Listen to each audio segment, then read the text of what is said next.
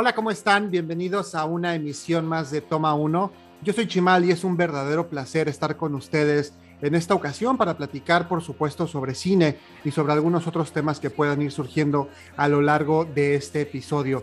Pero antes de comenzar, como ya es costumbre, permítanme por favor recordarles las redes sociales de este programa. Toma uno podcast, así todo de corrido, seguidito tanto en Facebook como en Instagram.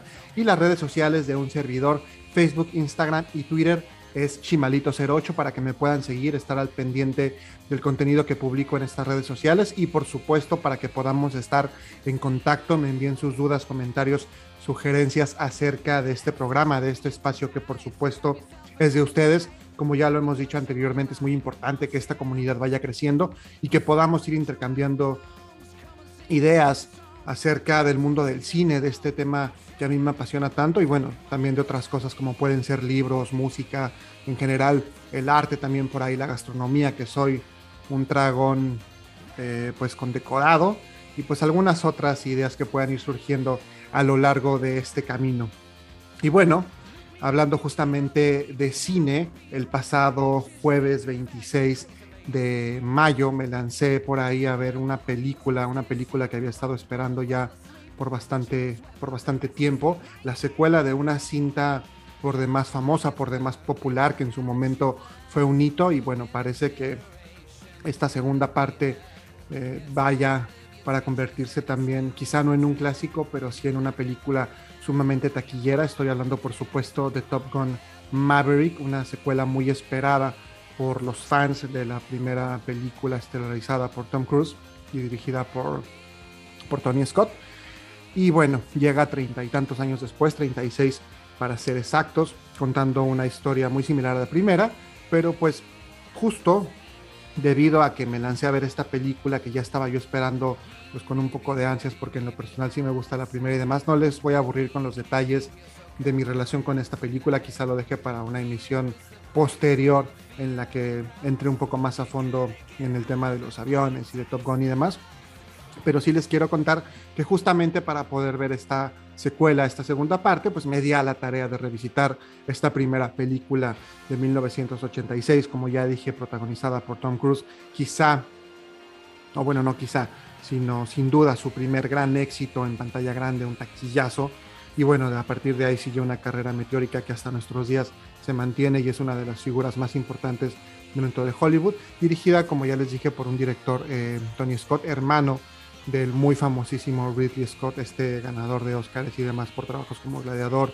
que también nos entregó eh, Blade Runner, Alien por supuesto, y otras joyitas por ahí que son películas que bueno, súper clásicos que vale la pena mencionar. Y bueno, Tony quizá no con tanto éxito, que de hecho pues falleció ya hace algunos años, y, bueno, que finalmente nos da esta película, también por ahí tiene otros eh, títulos como pueden ser por ejemplo de hacer trueno también con Tom Cruise y otras más que en el momento no me vienen a la cabeza, pero bueno, quizá eh, trabajos menos renombrados que los de su hermano, no por ello a lo mejor faltó de talento, quizá un enfoque distinto. Y bueno, esta película Top Gun de 1986, como ya les dije, eh, con Tom Cruise en el papel protagónico, en este papel de Pete Mitchell, eh, cuyo nombre clave es Maverick, este piloto, pues, temerario, que no sigue mucho las reglas, buen amigo, apasionado, eh, por supuesto, también dentro de este contexto, pues el súper atractivo para las damas, ¿no? Este símbolo sexual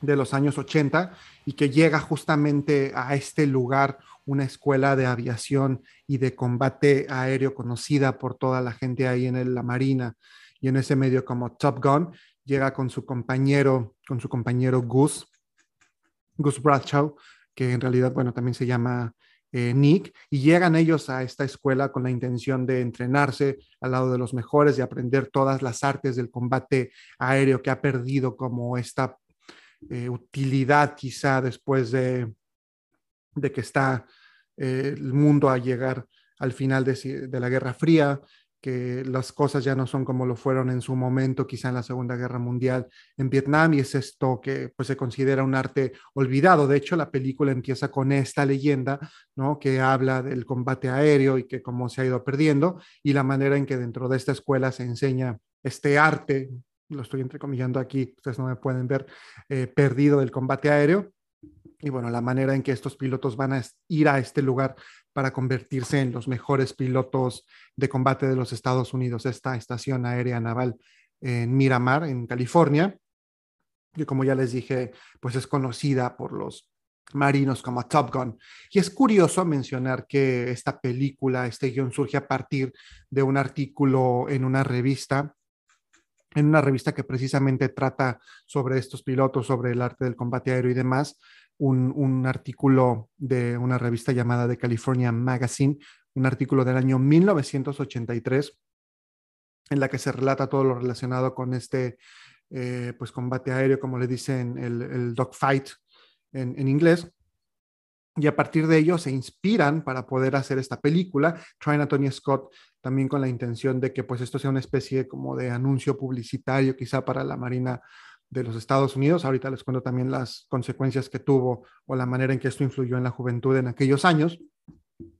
Y bueno, lo traen precisamente por la experiencia que él tenía en la publicidad para que pudiera dirigir este film. De hecho, si ustedes ven la película, pues tiene como mucho la presentación de ciertas cosas como este branding para que podamos pues sentirnos atraídos hacia la idea de formar parte de la Marina de los Estados Unidos de América y ser pilotos de combate. Es quizá en algún momento esta especie de fantasías que podemos llegar a sentir los varones cuando vemos una cinta como las del Agente 007 o Misión Imposible, ¿no? El poder hacer estas cosas un tanto pues fuera de lo común, el poder eh, convivir con personas de la alta esfera, salvar al mundo un par de veces, por supuesto, eh, tener escarceos románticos con mujeres bellas en el planeta Tierra y además de todo lo que significa esta adrenalina de estar montado en motocicletas y automóviles a gran velocidad y demás. Entonces, pues por ese lado era una apuesta, digamos, casi segura, ¿no? Y bueno, como ya les dije, la película nos cuenta pues las aventuras de este piloto eh, Pete Mitchell Maverick en compañía de su, de su oficial de radar, de su eh, compañero Nick Bradshaw, alias Gus, y cómo llegan a esta escuela. En esta escuela van a interactuar con otros personajes. Los más importantes o los más sobresalientes son Tom Kasansky, eh, alias Iceman, cuyo nombre clave es Iceman, eh, interpretado por Val Kilmer, que también en ese momento pues estaba despegando su carrera. También por ahí está Mike Metcalf, interpretado por Tom Skerritt. Él es Viper, es como este eh, pues director de la escuela, que en su momento también fue el piloto más destacado o el primero que ganó el trofeo que se da en esta escuela Top Gun y ahora es pues el director y es quien está a cargo de todo. Por supuesto, quien también le enseñará un par de cosas a Maverick y al resto del equipo. Está también una muy joven Meg Ryan en el papel de Carol, de Carol perdón, Bradshaw, la esposa de, de Gus. Está Tim Robbins ahí en un papel chiquitito, no aparece mucho, pero él es Merlin o cuyo nombre real es, Sam Wells. Y bueno, por ahí otros nombres. Está, por ejemplo, Michael Ironside como Jester. Por supuesto, Kelly McGillis como Charlie o Charlotte Blackwood. Charlie es un nombre clave ahí dentro del equipo de la Marina. Él es, ella es, perdón, el interés romántico de Maverick. A partir de la interacción con ella va a surgir toda esta cuestión romántica y este Take My Breath Away, etcétera, que pues es súper clásico esta relación que se da que se da entre ellos. Y bueno, digamos que son como los nombres principales. Eh, ahí también está eh, Cougar, Bill Cortell, eh, interpretado por John Stockwell, y bueno, un par de, de, nombres más. Pero digamos que ellos son como los más importantes y quien posteriormente podemos identificar ya en ciertos papeles relevantes en otras cintas, pues básicamente son ellos, ¿no? Y bueno, justamente Maverick y Gus llegan a esta escuela con la intención, como ya les dije, de aprender el arte del combate aéreo, de convertirse en los mejores, llegan, pues, digamos, un poco como de, de suerte, ¿no? De refilón, porque pues quienes eran los candidatos principales de su unidad para poder asistir a esta escuela no logran hacerlo. Y bueno, una vez que están ahí, pues empiezan a codear con el resto de los pilotos, el resto de los alumnos. Hay una poca de, de rivalidad, o una, más bien mucha rivalidad entre él y Iceman. Iceman es pues considerado por muchos el mejor piloto, como su nombre lo indica, como su apodo lo indica, es alguien que vuela con la cabeza totalmente fría, que siempre toma decisiones pues muy acertadas, que no se deja llevar tanto con el instinto como quizá lo puede hacer Maverick, que pues en ciertos momentos es irreflexivo y puede llegar a poner en peligro a sus compañeros, a su escuadrón. Entonces, pues será un poco esta rivalidad, a la par eh, pues surge esta relación, este interés romántico eh, con Charlie, empiezan a verse eh, primero supuestamente por un interés profesional por parte de ella, aunque pues después tiene que admitir que se enamoró perdida y rápidamente del protagonista y bueno, todo ello más algunas cosas que van sucediendo en el camino. No les quiero contar mucho por si por alguna razón ustedes no han visto Top Gun para que puedan visitarla ahí en alguna plataforma de streaming y se puedan pues medio eh, pues maravillar, por llamarlo de alguna manera, con la trama, que no es por supuesto nada compleja y tampoco nos presenta nada especial. De hecho, tiene por ahí como algunos ciertos agujeros que a mí me dan un poco de risa. Pero, pues bueno, al final es una película justamente para mostrar eso, ¿no? Para poder hacer un poco atractiva la Marina para los jóvenes en los años 80. Y bueno, finalmente, como pueden imaginárselo, Maverick aprenderá algunas cosas importantes sobre el combate aéreo, sobre la amistad, sobre el compañerismo, sobre caer y levantarte y aprender de tus propios errores, por supuesto también sobre el amor. Y bueno, todo ello aderezado de secuencias de acción, pues que quizá en nuestros días puedan no parecer tan emocionantes, pero que en su momento sin duda lo fueron, con este score, este soundtrack maravilloso, con canciones como eh, a cargo de Chip Trick, por ejemplo, también de Berlin, que ya lo mencioné, el, Take My Breath Away, el Take My Breath Away, perdón, eh, eh, Kenny Loggins, este músico que también estuvo ahí en, en Footloose, toda esta música que pues va como acompañando toda la película y que por supuesto es también parte muy importante de la misma y que contribuyó a esta leyenda o a este hito en que se convirtió en su momento Top Gun y que bueno, hasta nuestros días sigue estando presente.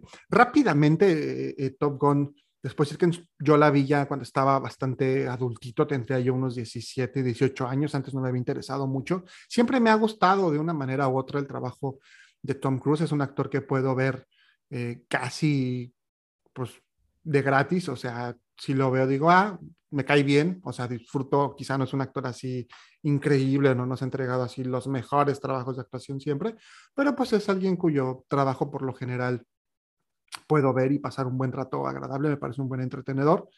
Pero Top Gun es algo que pasé mucho tiempo eh, sin ver y en algún momento llegó eh, en gran medida influenciado por mi primo Jaime, que él sí es muy fan, que te mando un saludo, por cierto, con muchísimo cariño. Y bueno, a partir de ahí ya como que me empezó a gustar, pero hay otra anécdota que fue la que finalmente me llevó a convertirme un poco más en fan. Esa anécdota se las voy a dejar para un programa especial que estoy por ahí planeando justamente sobre Top Gun y Top Gun Maverick con un muy buen amigo. Eh, pero bueno, eso ya lo platicamos después. Lo que sí les puedo decir es que es una película que esperé mucho tiempo, ¿no? Y hablando justamente de lo que provocó en su momento en la juventud, pues en los Estados Unidos empezaron los jóvenes a querer enlistarse en la Marina, también subieron eh, tremendamente las ventas de los lentes ray de piloto, de hecho yo tengo unos lentes ray de ese estilo, en algún momento tuve dos pares, los que conservo son unos que en su momento me regaló mi papá cuando estaba yo entrando a la universidad y que me han acompañado ya pues por más de 10 años, los aprecio muchísimo y los guardo con, con gran cariño. En su momento compré un par este, creo que me los vendió mi hermana, no me acuerdo.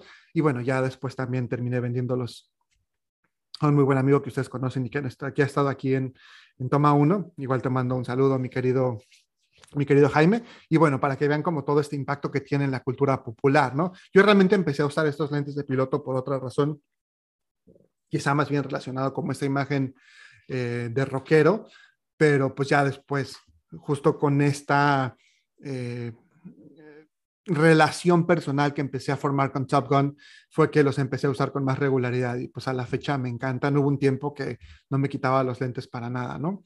Eh, y bueno, esos son como estas repercusiones que tuvo. Por supuesto, el hecho de que también después Tom Cruise eh, tuviera una licencia de piloto y todo lo que vino después, que se esperara durante mucho tiempo una secuela, que la gente la pidiera y que finalmente 36 años después pudiera llegar, pues nos habla, creo, de la importancia que tiene dentro de la cultura popular. Incluso el mismísimo Luis Miguel grabó este video de la incondicional, pues claramente inspirado en Top Gun. Él se ve ahí en algún momento en un avión con su casco, con sus lentes, estos lentes justamente de piloto y bueno, lo que nos cuenta toda la historia de él en este colegio militar, ¿no? Cuando le cortan el cabello y demás. Y bueno, todo lo que también a lo mejor se puede ver en esta serie de Luis Miguel en Netflix, que por cierto no le he acabado de ver y dudo que lo haga, para que vean nada más el nivel que tuvo Top Gun en la, en la influencia dentro de la cultura popular, que el mismísimo Luis Miguel se quiso hacer un video a lo Top Gun. Y bueno, como ya les dije, pues permeó en la cultura popular, tuvo influencia en muchas personas, significa algo para muchísimas personas alrededor del mundo, incluido un servidor, tanto que pues 36 años después que llega esta secuela, lo estábamos esperando pues con cierta ansia y pues finalmente llegó a las pantallas Top Gun Maverick, esta película que retoma las aventuras de Maverick, justamente en, su título lo dices como Top Gun dos puntos Maverick, para seguirnos contando la vida y las hazañas, las eh, peripecias del teniente Pete Mitchell, que bueno, en la segunda película ya no es teniente, hubiera sido un poco raro que lo siguiera haciendo. Sin embargo, se menciona que a pesar del mucho tiempo que lleva sirviendo, pues todavía no ha alcanzado un rango, digamos, superior. Esta película yo ya la esperaba, pues como les dije, con ciertas ganas. De hecho, estaba programada para estrenarse mucho antes, por ahí de, de 2019 inicialmente, después hicieron algunos reshoots y demás. Iba a llegar en 2020 y se nos atravesó la pandemia por COVID-19. Pasaron todavía dos años más para que pudiera estrenarse en pantallas, en, salas de cine. En algún momento se barajó la posibilidad de que se estrenara en streaming, sin embargo, pues el equipo de producción, entre ellos Tom Cruise, lucharon para que no fuera así debido a la cinta, lo que presenta, todas las secuencias de acción, todas las tomas hechas, por cierto, con aviones reales, pues se consideraba que era una experiencia que había que vivir en la pantalla grande y pues yo estaría de acuerdo con ellos si es que tomamos en cuenta todo el coste de producción que también implicó y por supuesto todas estas secuencias aéreas y de batalla que pues vale la pena ver, por supuesto, en pantalla grande. Y bueno, Top Gun Maverick, eh, por supuesto, ya no dirigida por Tony Scott, aunque en su momento él estuvo involucrado en el desarrollo de esta secuela, eh, pues obviamente ya no llegó a, verla concluida, pero es una película que dirigió Joseph eh, Kosinski, repitiendo eh, Tom Cruise en el papel de Maverick, por ahí hay otras apariciones también de los protagonistas de la primera película. No repite este, Kelly McGillis como Charlie, tampoco por supuesto regresa regresa este Gus y tampoco está Meg Ryan, solamente están en formas de fotografía, lo cual también me parece adecuado porque pues es una manera de rendir homenaje a estos personajes que, pues también son icónicos dentro, dentro, de esta, dentro de este universo, ¿no? Y tiene un e-, elenco reforzado por jóvenes, por una nueva generación de pilotos que ahora están en Top Gun, ya no con las mismas intenciones que, que dentro de la misma película, lo cual me parece adecuado. No es una trama exactamente igual, retoma algunos aspectos. De hecho, la secuencia inicial, esta primera presentación de lo que es Top Gun, esta eh, leyenda que te cuenta la historia de la escuela y cómo la llaman los alumnos y demás, es igual. Viene incluso con este mismo Top Gun Anthem eh, que se escucha dentro de la primera película. La primera eh, secuencia es no igual, pero muy, muy parecida, y ya a partir de ahí nos empiezan a contar la historia que viene. Eh, Maverick ya no está trabajando en Top Gun como instructor que en algún momento lo había hecho, ahora se dedica a ser eh, piloto de pruebas para aeronaves que están desarrollándose por parte del gobierno de los Estados Unidos. Sigue con esta actitud un tanto rebelde, por ahí tiene un altercado con un contraalmirante eh, llamado Chester Kane, apodado Hammer, interpretado por Ed Harris. Y bueno, a partir de ello y de la relación que él tiene con Iceman, ¿se acuerdan de este, pues, figura un tanto antagónica de la primera película que eventualmente empezaron a desarrollar una relación de amistad? Pues Iceman, que ya tiene un puesto bastante importante dentro del gobierno de los Estados Unidos, intercede justamente por Maverick para que él pueda pues seguir trabajando y entonces además solicita que vuelva a Top Gun ahora para entrenar a unos jóvenes pilotos para una misión de suma importancia, una misión casi suicida y bueno, él es el indicado para hacerlo.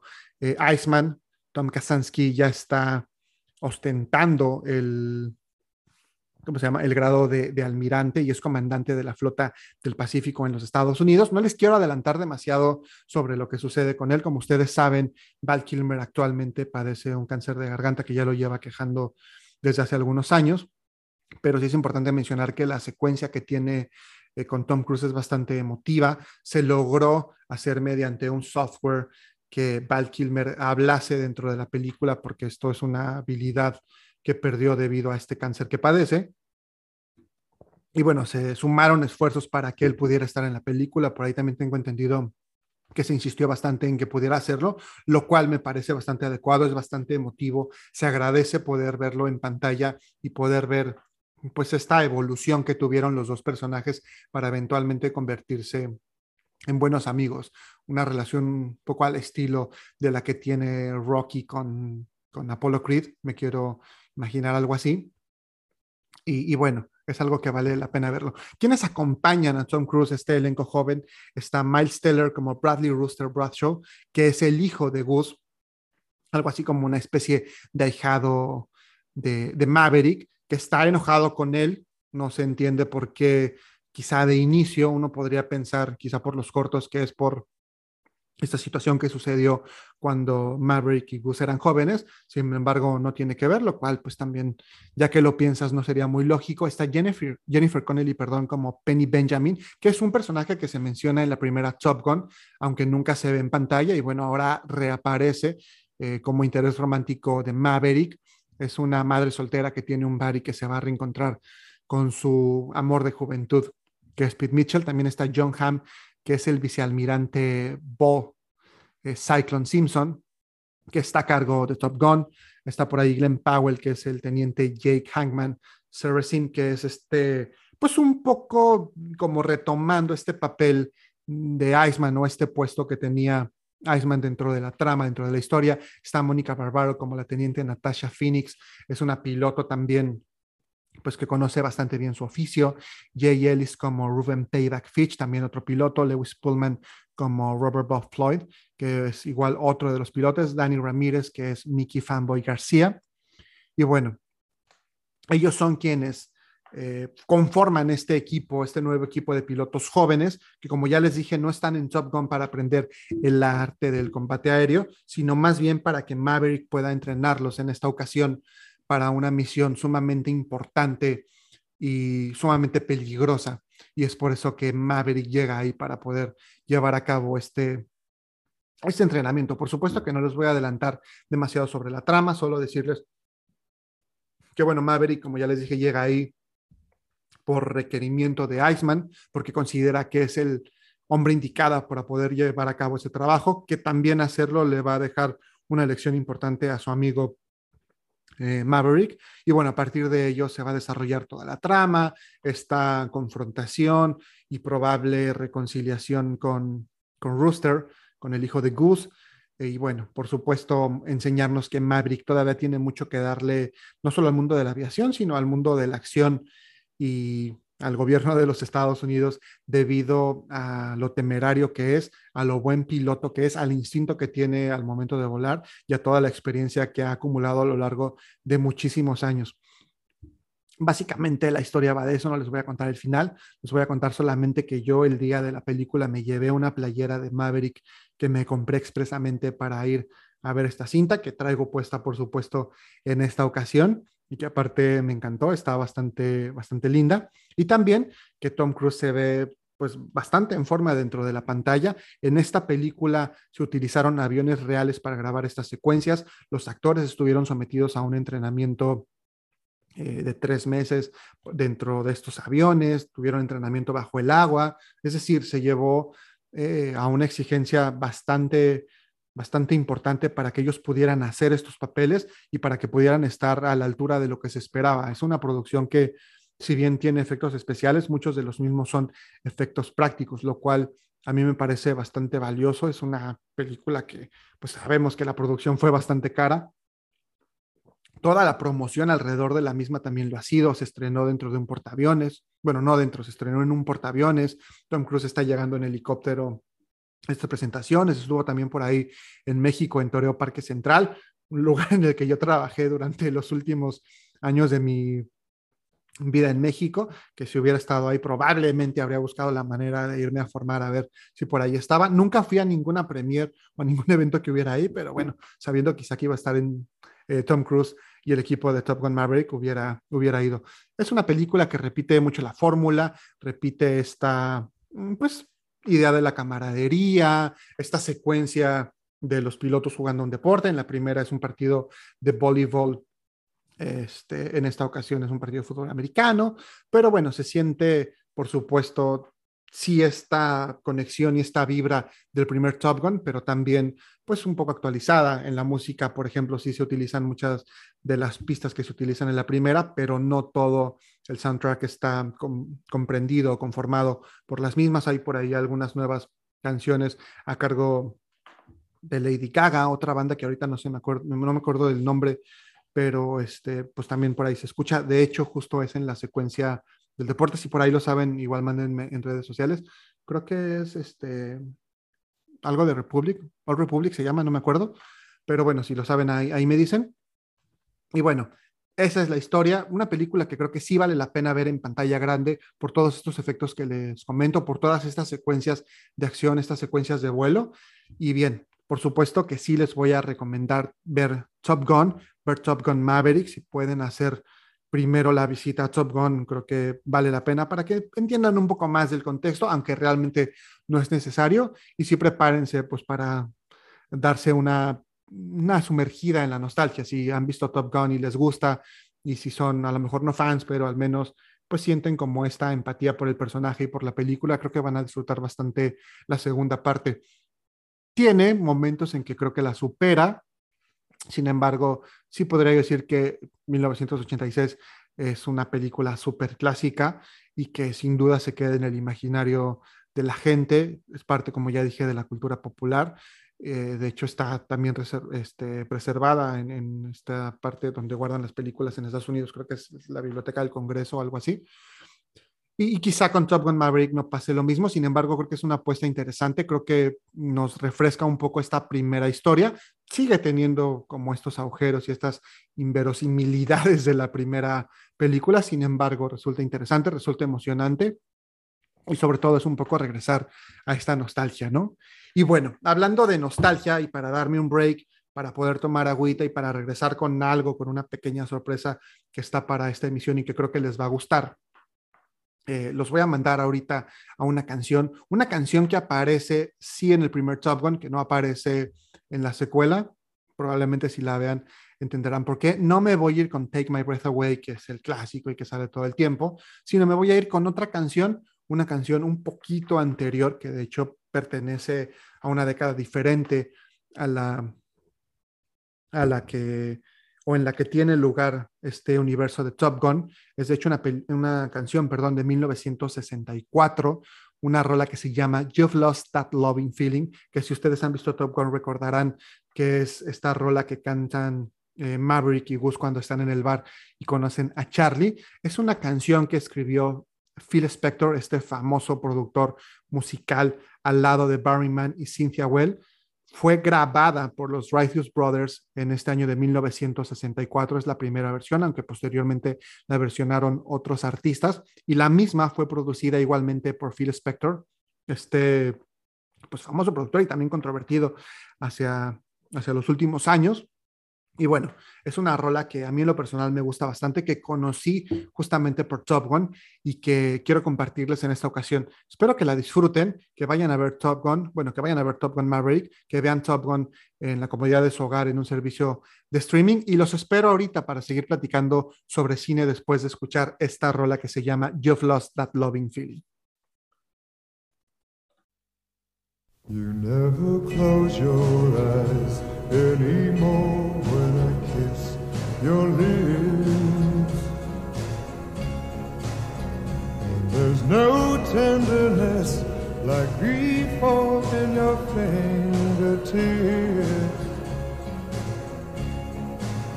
You're trying hard not to show it. But baby, There's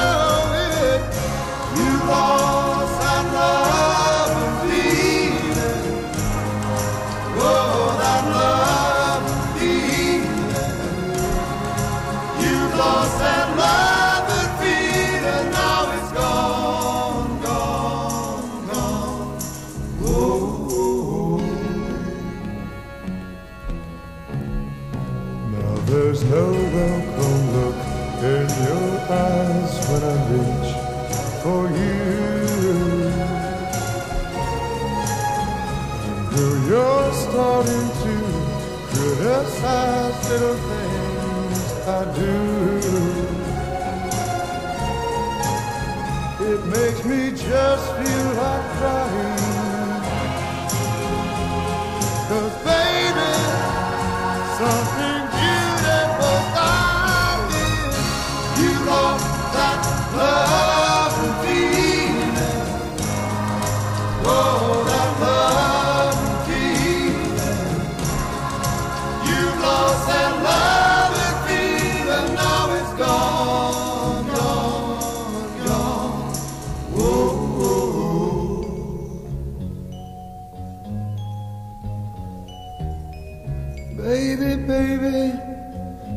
get down on my knees for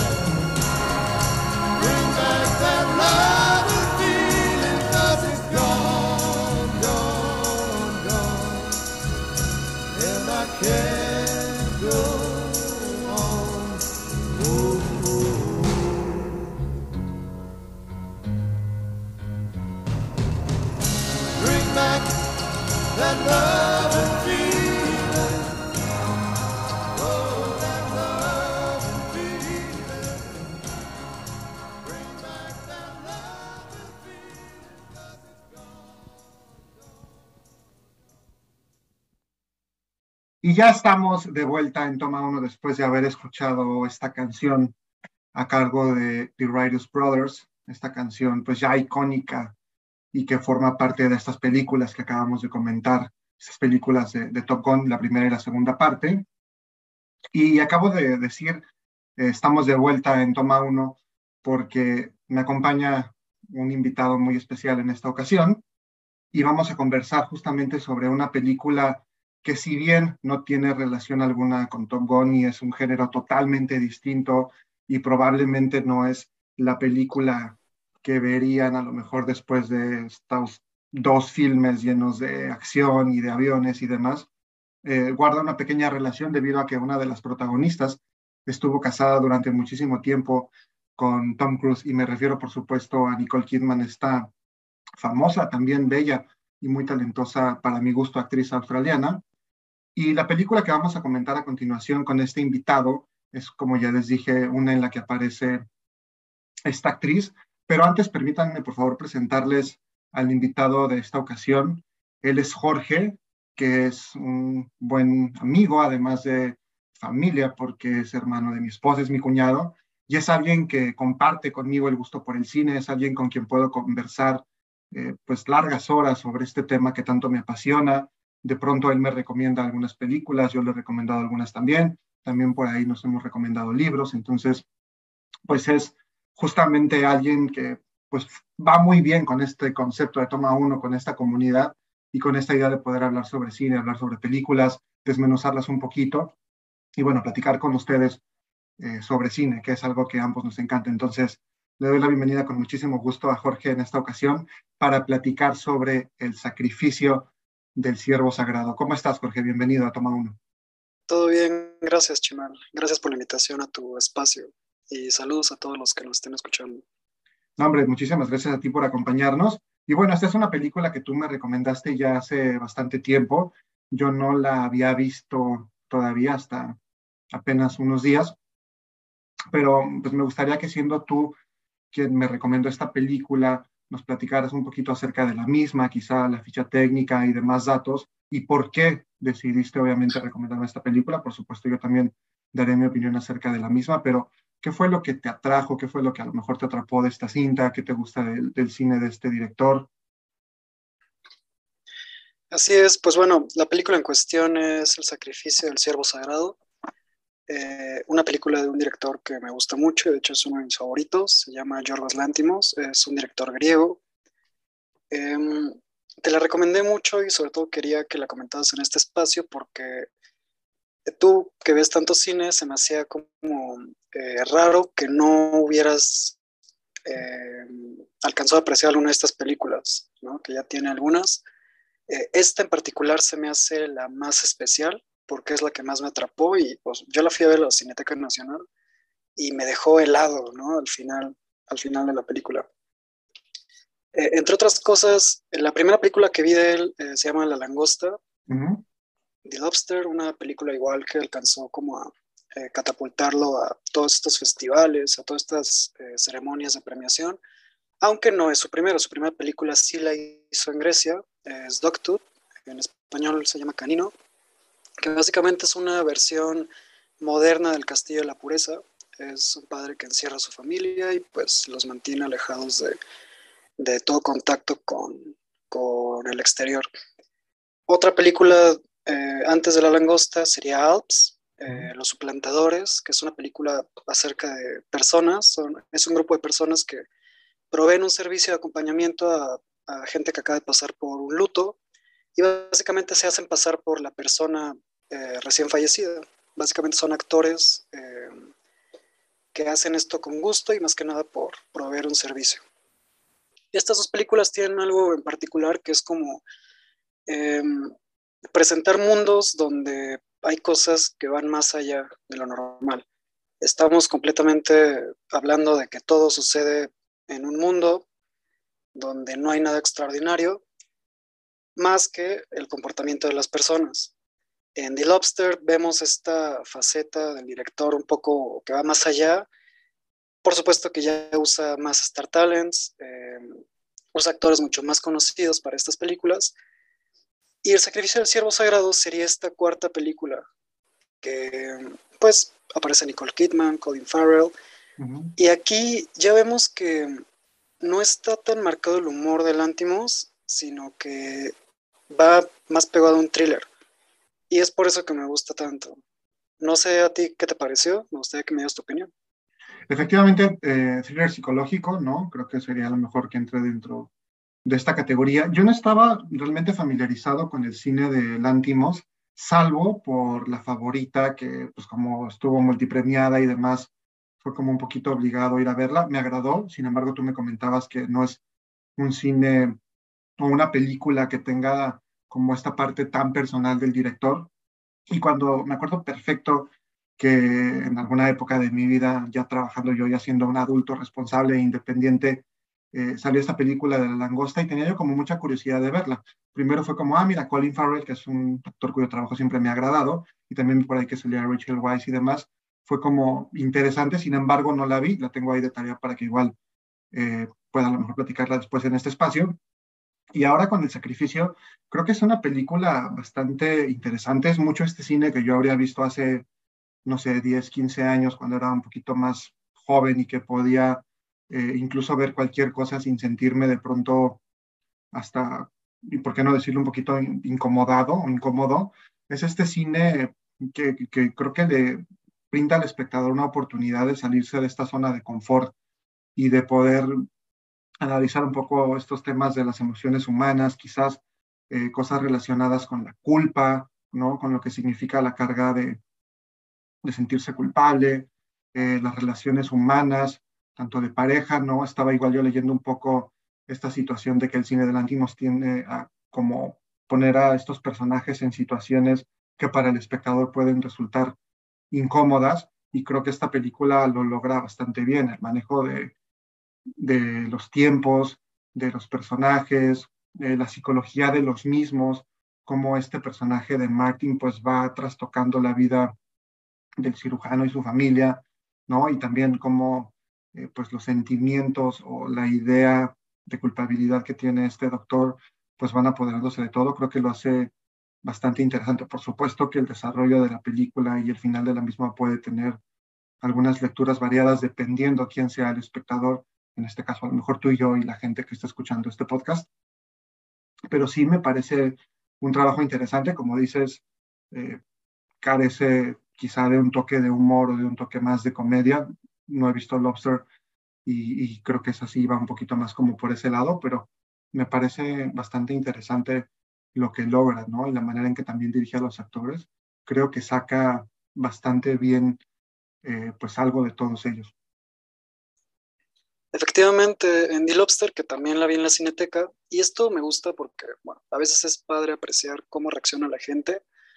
Y hay momentos de la película donde todos se ríen, ¿no? Imagínate toda la sala soltando una, tal vez no una carcajada, pero sí una risa, ¿no? Muy auténtica.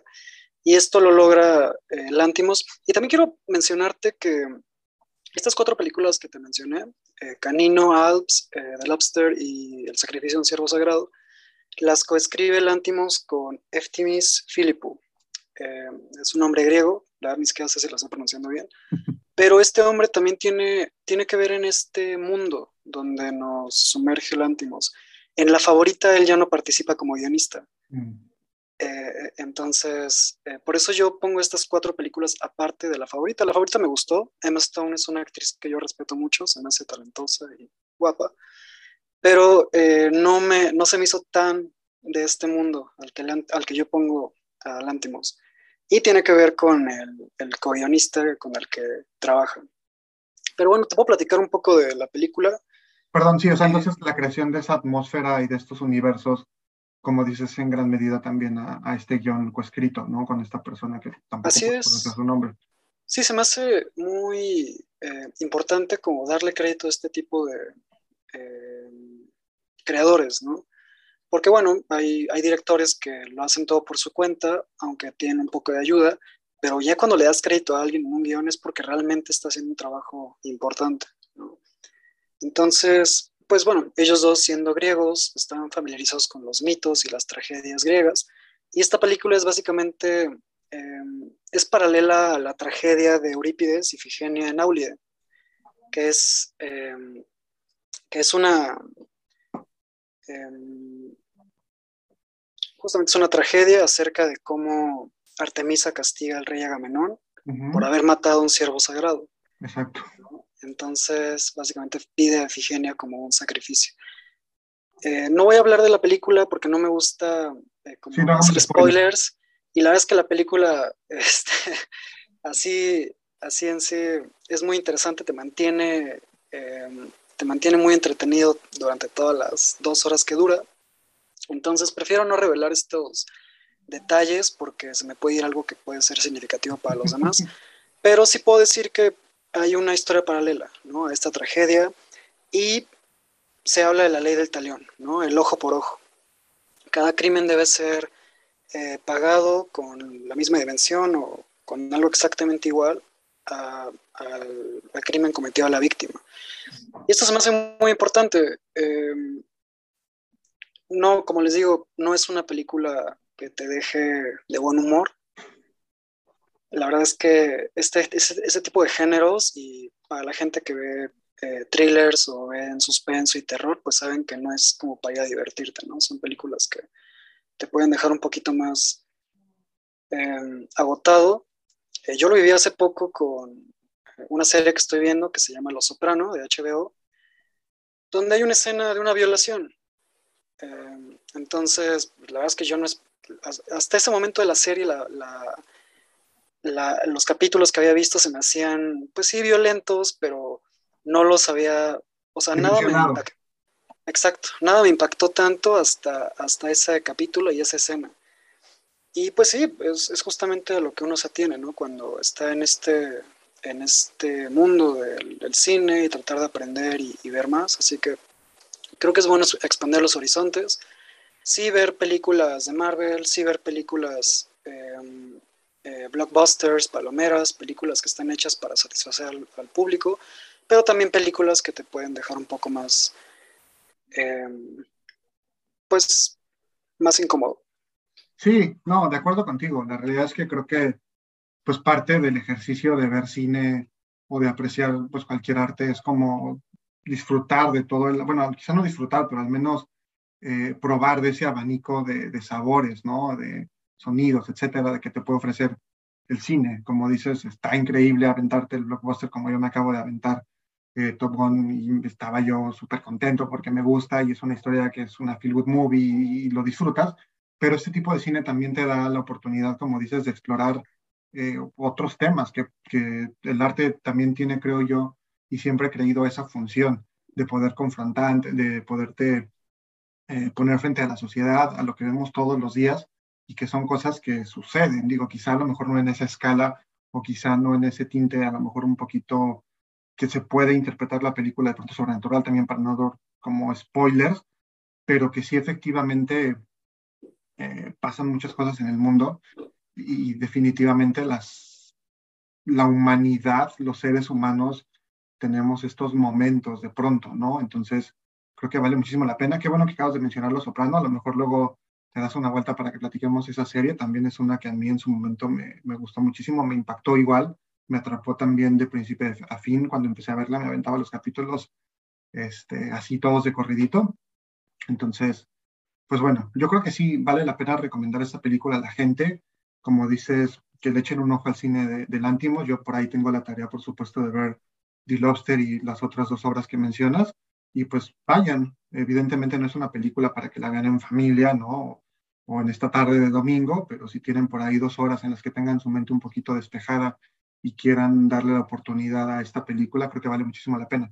Igual no, no hicimos la mención, creo, de este personaje de Martin, interpretado por, por Barry Keoghan, que ahora lo hemos visto ya justo en cine de, de Marvel, en The Eternals, y por ejemplo también con este cameo en The Batman, pero creo que también es importante mencionarlo. Hasta ese momento de ver el sacrificio del siervo sagrado, yo no estaba tan familiarizado con su trabajo, solo lo había visto en esas dos películas que acabo de mencionar, pero creo que también entrega un trabajo bastante, bastante bueno y, y creo que gran parte de esta incomodidad que te genera la película y de este sentimiento que te deja hacia el final es la interpretación de, de este actor como Martin, ¿no? Y por ahí también esta eh, participación breve de Alicia Silverstone después de tanto tiempo de yo no verla en pantalla grande fue algo que me dejó ahí como sorprendido.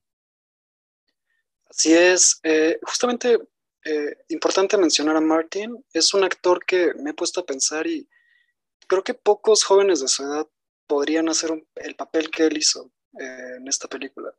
Eh, la volví a ver, la volví a estudiar para hablar de, de, ella en este espacio y esta vez, bueno, cuando ves una película por tercera o cuarta vez te das cuenta, o sea, puedes apreciar otros detalles y pude apreciar totalmente la actuación de, de este actor, ¿no? Barry.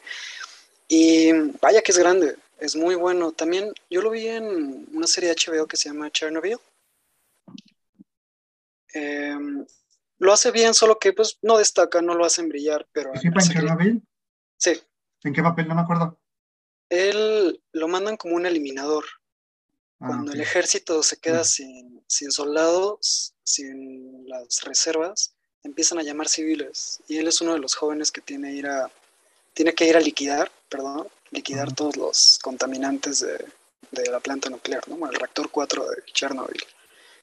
Y entonces sí, la vez que no lo hace mal, pero no se me hace que brille. Creo que ese, sí es un papel que cualquiera puede hacer, pero en cambio en el sacrificio en siervo sagrado eh, me impresiona, me impresiona lo que hace.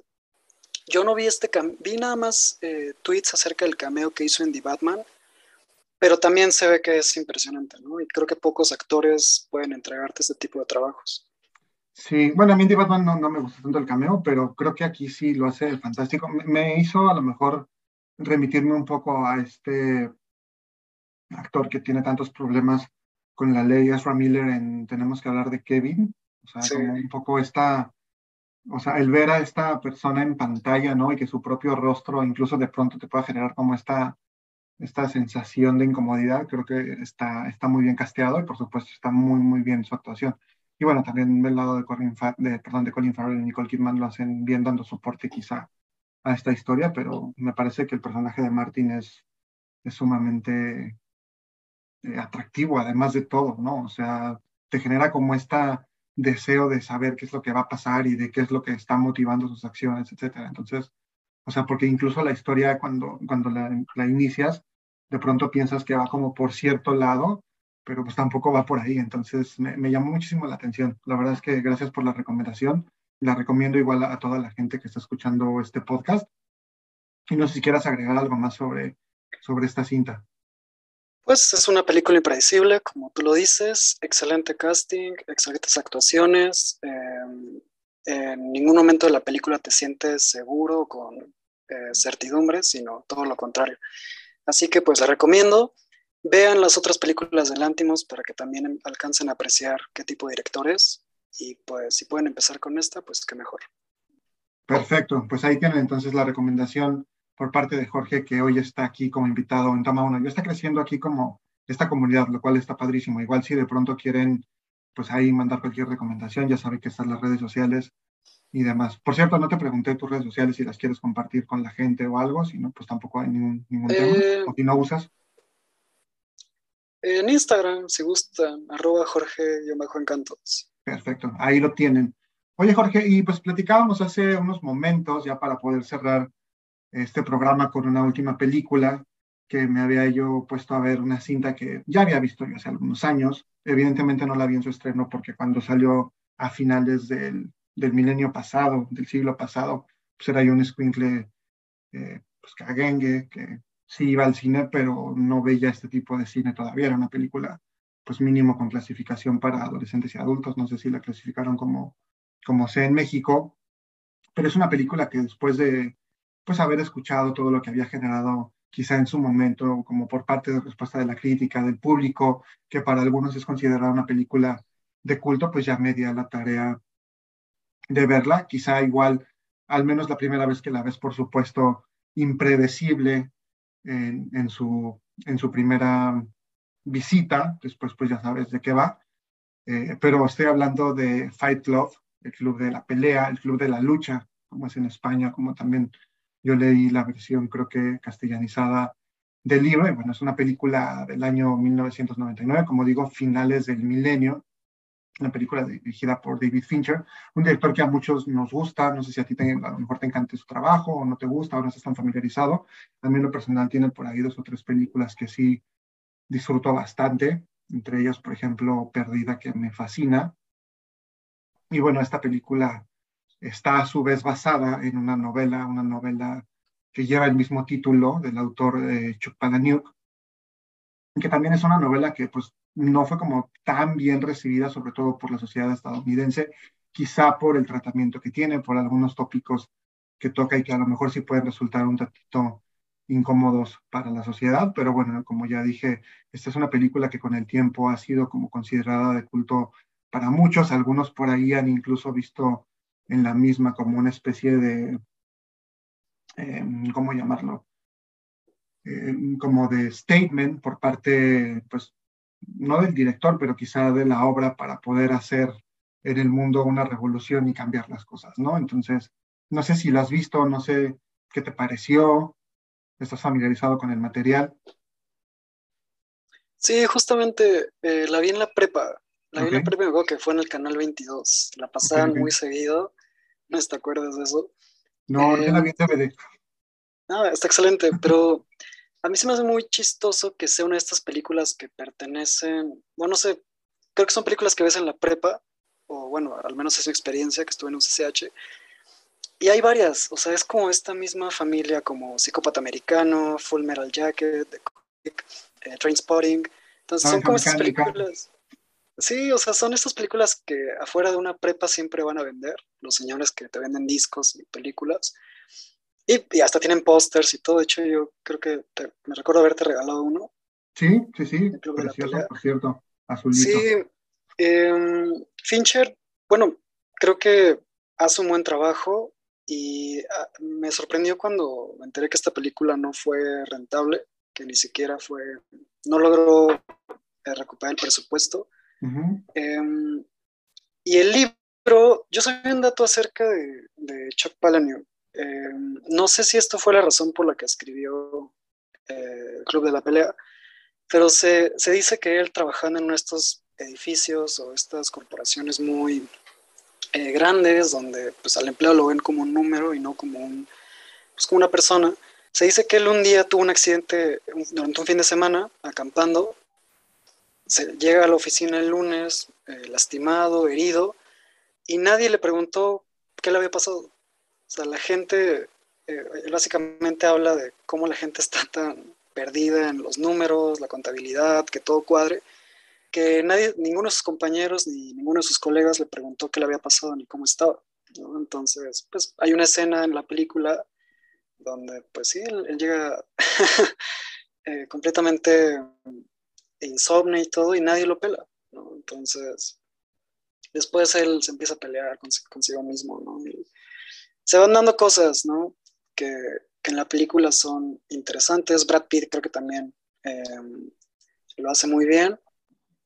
Pero lo que te decía antes de empezar a grabar, a mí no es una película que me, que me encante.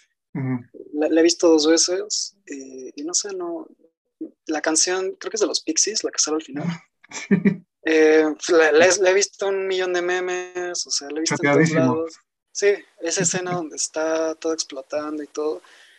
Y qué bueno que la gente, pues como te digo, se atreva y, y quiera ver este tipo de cine, pero a mí, a mí honestamente me encanta. Y no, no es que yo vaya en contra de lo popular, simplemente no es, no es de mis favoritos. No, y es, creo que es perfectamente válido. O sea, igual en su momento yo ha habido películas que todo el mundo se volvieron como un, este, como una constante, ¿no? Y un trending topic y demás. Y pues yo no estaba como tan metido y creo que eso es normal, pues uno tiene sus propios gustos. Me llama mucho la atención lo que dices, que es la película que muy probablemente vas a descubrir cuando vas en la prepa y yo también por ahí añadí Naranja Mecánica y demás. Creo que, creo que sí. Y creo que tiene que ver, una, por el hecho de, de este alcance que puedes tener quizá a lo mejor de, de verla en estos puestos de películas, etcétera. Pero también creo que es como esta parte en la que tú como adolescente empiezas a romper un poco quizá con esto que te va eh, atando a lo mejor a tus padres, ¿no? A tu primer núcleo. Y es cuando entonces tú empiezas a definir como esa personalidad, esos gustos. Eh, a mí en lo personal, y supongo que a ti te pasó lo mismo, pues hubo un momento en que yo ya hice como este corte con el cine que venía yo viendo con mis padres, con los libros que eran como recomendaciones suyos, incluso la música y todo este pues, mundo en el que vives quizás cerca de una familia, de hermanos, etcétera, y de pronto entonces tú empiezas a descubrir cosas. Y creo que, si bien no me pasó con Fight Club, me pasó con otras obras como, por ejemplo, Naranja Mecánica, que igual en su momento me voló la cabeza y, me abrió el mundo hacia otras posibilidades, hacia otro tipo de cine. Y creo que a lo mejor Fight Club puede representar eso para algunos eh, jóvenes, sobre todo, ¿no? A mí algo que en lo personal sí me llama la atención de esta película es, por supuesto, las actuaciones, que me parecen eh, todas bastante buenas. Si bien Brad Pitt nunca ha sido un actor que a mí en lo personal me parezca brillante, creo que aquí entrega un buen papel, lo mismo que Edward Norton, que sí lo, lo veo más como del lado de la brillantez o del virtuosismo. Elena Bonham Carter, que también siempre hace un buen traga- un trabajo, perdón. Por ahí vemos también a un Jared Leto que pues ha salido ahí en varias cintas y que ahí tiene un papel, eh, pues digamos, secundario, pero creo que esta angustia que a lo mejor refleja sobre una generación X que en su momento no sabían a lo mejor hacia dónde ir, muy, muy incluso, ¿no? En esta misma eh, corte de la música grunge de los 90, estábamos pasando hacia el nuevo milenio, las computadoras, y como dices, también pensar en, en todo lo que tiene que ver esta cuestión del consumismo, de los números, de las tarjetas de crédito. Creo que ese es a lo mejor el valor que puede tener esta obra, sobre todo si la colocamos eh, en el contexto que lo tiene. A mí en lo personal no puedo decir que es una de mis películas favoritas, sin embargo la he visto igual, no sé, tres o cuatro veces, quizá esta última eh, fue la cuarta, pero cuando la revisito me gusta, ya no es tan impresionante este eh, plot twist, ¿no? Que pues ya una vez que lo ves sabes qué va a seguir después, lo mismo que cuando ves el sexto sentido, pero creo que justo como decías hace rato también, de, cuando ves una película ya más de dos o tres veces, sigues o de pronto encuentras otros detalles que, que son significativos y que son valiosos. Entonces, bueno, como, como mencionaste hace rato, a la gente, si no la han visto a estas alturas, denle la oportunidad. Hace rato Jorge me decía, vale la pena al menos verla una vez. Ya si no te gusta, pues no la ves y ya, ¿no? Si de pronto te gusta y la quieres comentar y recomendar, pues está padrísimo. Yo en lo personal sí les recomiendo ver El Club de la Pelea y también les recomiendo leer la obra escrita. Yo cuando tuve oportunidad de leerla también me agradó. Es a mi gusto un poquito mejor que la película. O sea, yo tiendo a, disfrutar un poco más eh, como la obra escrita sobre el cine casi en la mayor parte de las veces. Pero bueno, igual si tienen oportunidad, yo les recomendaría que se dieran una pequeña lectura de este libro. ¿Tú ya lo leíste, Jorge, por cierto? ¿sí? El Club de la Pelea lo empecé. Eh, ¿Perdón? ¿O no te llamó la atención? Sí, me lo prestaron alguna vez, pero creo que me rendí al primer capítulo porque no dejaba de imaginarme la película. Ok. Sí, a, sí, a veces, a veces así, ¿no? Eh, hay, hay otros libros que no, pero en, en esta ocasión fue el caso. Todo lo que mencionas hace rato acerca de separarte del núcleo familiar y todo, creo que ah, conmigo se hizo evidente con otra película de Fincher, que es El Juego. Ok. La primera, la primera vez que vi el juego, así. Sí, exactamente. Esta película me voló la mente y la vi cuando estaba, pues yo creo que tenía como 10, 11 años. Y también eh, Requiem por un sueño con Jared Leto. Ok, Claro. Esas, esas dos películas eh, fueron las que me hicieron como meterme un poco más en, en- sí, en, en ver otro tipo de cine que hasta ese momento no, no veía, ¿no? Mi hermana pues siempre vio películas de pues, High School Musical y todo ese tipo de cosas. y, y le aburren las películas que yo veo y, y que veía desde ese momento, ¿no? Y a lo mejor como niño, pues tal vez había cosas que no entendía, por ejemplo, cuando vi Belleza Americana de Sam Mendes, igual, pues, mu- muchas veces no entendía las referencias a la sexualidad y a la marihuana y todo eso, pero bueno, son cosas que con el tiempo vas eh, aprendiendo y por eso creo que la prepa es muy importante para ver cine, ¿no? Y Sí. pues sí, a mí me gustó mucho esa etapa, vi cine como nunca antes, pues desde ahí empezó este viaje. Ahí empezó el viaje. Qué padre. La verdad es que está, está muy bueno poder platicar con alguien sobre estos temas. Eh, ahorita la gente que, que nos escucha, eh, hay otra hermana que no es mi esposa, de la que Jorge está hablando ahorita, que veía películas de High School Musical, pero mi esposa, su otra hermana, tampoco es como muy fan de, de este tipo de cine. Entonces, de pronto es cuando yo visito pues, la casa de mis suegros, ¿no? Eh, pues ahí es como un oasis platicar con Jorge sobre estos temas que pues, a los dos nos, nos apasionan. Entonces, está padrísimo y está muy bueno poder hacer este intercambio. Creo que vale mucho la pena en algún momento a lo mejor también hablar de estas películas que a lo mejor nos marcaron, ¿no? De que en cierta medida pues sí te cambian la vida y te, te van introduciendo a un mundo que quizá no te imaginabas que existiera. Ahorita que mencionas Belleza Americana también es una cosa muy fantástica. En lo personal me pasó o me pasa un poco Requiem por un sueño, es estas películas que todo el mundo le gustan mucho, que dicen que wow. Y yo la vi y dije, o sea, me gusta, pero por ejemplo de Darren Aronofsky tengo otras películas que, que me podrían gustar muchísimo más, ¿no? Pero Claro. bueno, eso. Sí, yo, yo lo menciono porque yo cuando la vi me sentía muy adulto, porque veía, veía que era la versión sin censura y decía, wow, ya, ya soy capaz de, de ver películas, ¿no? Y sí, y, no, y como lo que más me gusta es que no me dejaban verlas, entonces esto le daba como este plus, ¿no? También Amores Perros, la Ujú. vi a escondidas a los ocho años, ¿no?